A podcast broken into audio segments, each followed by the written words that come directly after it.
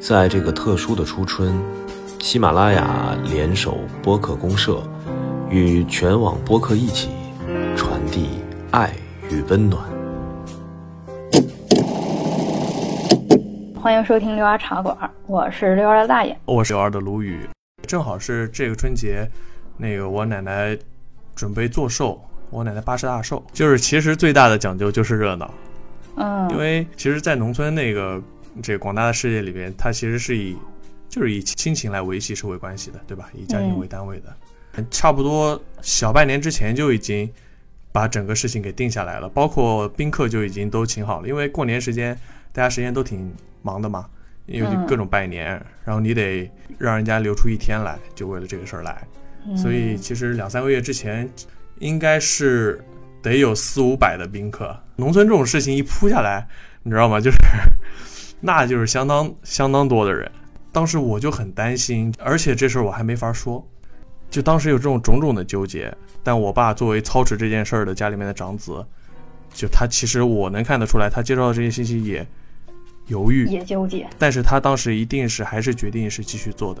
这是初二晚上的时候，到了初三，这事儿还还透着一丝好玩，就是不初二的时候他已经明确的说了要办，但是初三他出去了一趟，回来了，直接就改了口风，说这件事可能要取消。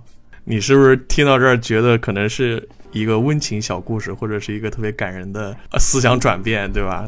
你知道是为什么吗？啊，你爸受到什么触动了？我爸去的那个村头麻将馆关门了，就是在我爸意识当中，连麻将馆都关门了，那这事儿得严重到什么程度？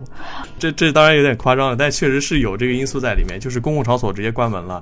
嗯，但是当时还没有说，我们那儿还没有说限制拜年啊，或者限制走亲戚啊，这些，嗯，都还没有说。但他当时明显的是，那那是一个引子吧，那是一个一个相当于类似于导火索一样。然后他再结合我之前给他那些信息，他一下子觉得，啊，确实这件事好像已经到我们身边了。